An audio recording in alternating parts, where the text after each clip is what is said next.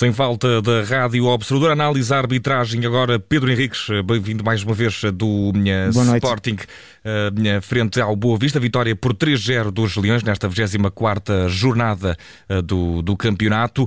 E vamos começar logo ao minuto 20 neste jogo apitado por João Pinheiro, com o um amarelo que é mostrado a Gaio e que vai falhar o próximo encontro da Liga. Mais uma vez o quinto amarelo para um jogador Exatamente. esta 24 jornada. Bem mostrado, Pedro? Sim, bem mostrado. Como disseste, o Jogai fica de fora do próximo jogo, da próxima jornada, concretamente. Relembrar que no próximo fim de semana o Sporting adiou o jogo com, o Gil Vicente, portanto não, só vai jogar a 5 de Abril. Mas de qualquer maneira, no próximo jogo da Liga, o Jogai fica de fora para cumprir exatamente esse quinto cartão amarelo. Eh, é uma entrada fora de tempo sobre o Ibrahim Camará uh, e que o pé acertou claramente no pé do seu adversário e esta entrada foi muito negligente e por isso o cartão amarelo foi bem mostrado. Temos depois, ao minuto 33, uma reclamação de Edwards na área do Boa Vista, de um alegado penalti de Abascal, que depois, a reclamar com Edwards, até teve o acidente de deixar cair a pastilha, mas viu-se nas imagens que não foi intencional, mas aconteceu.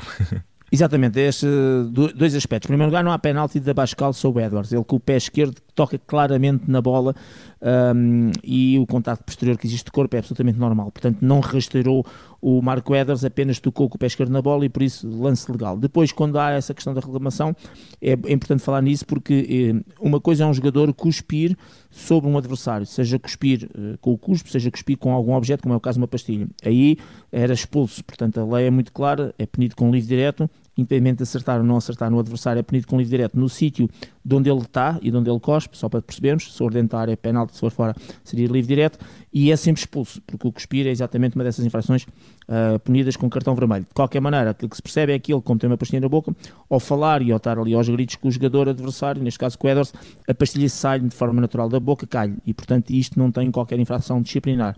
Mais importante, portanto, resumindo e concluindo, não há vermelho por ele, por ele não ter cuspido, apenas perdeu a pastilha ou caiu-lhe a pastilha, não há penalti porque o Abascal tocou mesmo na bola. E Pedro, temos eh, ao minuto 43 eh, o segundo golo do uh, Sporting, um azar dos diabos para Salvador Agra, que acabou por fazer um autogol de, de belo efeito, já que posso ter servido de consolo, foi um belo autogol, mas Exato. há uma corrida de Nuno Santos na esquerda, recebe uma bola no corredor e poderia estar adiantado face à defesa do Boa Vista. Resta saber se estava em linha. Não, estava, aliás, até estava bem atrás do penúltimo adversário e por isso decisão correta não havia, não houve motivo para fora do jogo uh, e por isso lance legal uh, por parte da equipa do Sporting e o gol legal do Sporting. Temos uh, Pedro depois ao minuto já 59, já na segunda parte, uma, um lance sobre Trincão. Trincão vai correr dentro eh, da área do Boa Vista. Eh, depois eh, o jogador malheiro da equipa do Boa Vista acaba por se aproximar do jogador do Sporting.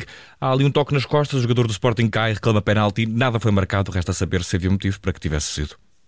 Sim, para mim, motivo para pontapé de penalti. Um, o Trincão entra na área, está isolado, está enquadrado com o guarda-redes e o Malheiro vem numa direção uh, de interseção da sua trajetória e com o braço direito acaba por de carregar com o braço direito na zona de ombro e das costas uh, do trincão, desequilibrando e fazendo-o cair. Portanto, há aqui uma, uma clara consequência.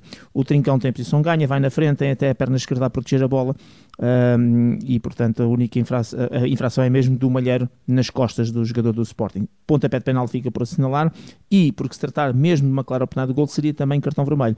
A lei da tripla penalização, que prevê que não haja vermelho e haja amarelo em instituições de penalti, é quando o jogador que faz a infração tenta jogar a bola, utilizando a perna basicamente, ou o pé ou a perna, na tentativa de jogar a bola. E, e, e a entrada não pode ser muito dura, tem que ser só um corte um ataque prometedor uh, ou de uma clara oportunidade de gol. Neste caso concreto, o que acontece é que Uh, Tratando-se da utilização da mão, tudo o que seja agarrar, empurrar, puxar ou cargas, uh, mantém-se exatamente tudo, porque as mãos com as quais não, não, não, se pode jogar e, portanto, foi essa a decisão do National Board quando criou, digamos, esta lei da tripla penalização. Por isso, resumindo e concluindo, Malheiro faz falta sobre Trincão, desequilibra, empurra e faz mesmo cair e perder o contato com a bola, corta uma clara oportunidade de gol porque uh, Trincão estava mesmo isolado e enquadrado com o guarda-redes, por isso, penalti e cartão vermelho que fica aqui como erro.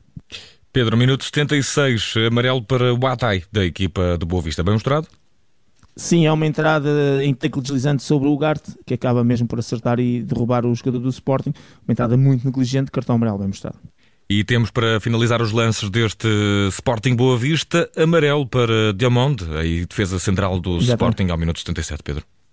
Dialmonde faz mesmo falta, porque quando a bola já estava praticamente a sair, ele vai por trás e com o pé direito acerta em cheio no calcanhar esquerdo do número 70 do Boa Vista, vou tentar dizer o nome dele, Onyam, Onyamashi. E, portanto, eh, esta, esta entrada negligente e já praticamente sem bola foi bem punida com cartão amarelo.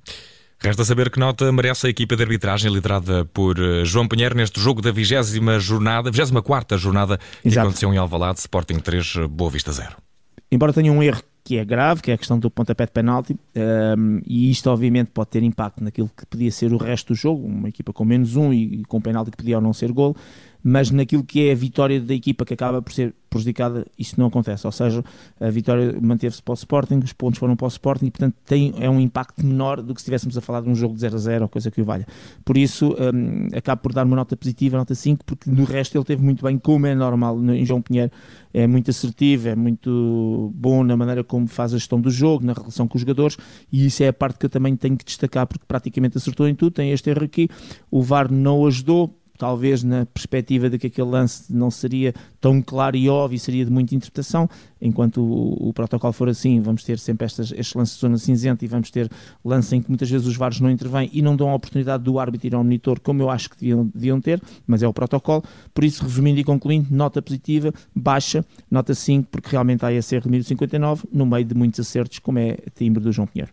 Próximos compromissos aqui na Rádio Observador. Pedro, são compromissos europeus, primeiro na terça-feira com o Futebol do Porto Inter Milão e depois com o Arsenal Sporting na quinta-feira. Contamos contigo, como sempre, toda a linha dos jogos que aqui acompanhamos. É o nosso áudio árbitro Pedro Henrique. Está feito sem falta deste Sporting 3, Boa Vista 0. Um abraço e bom descanso. Obrigado, obrigado.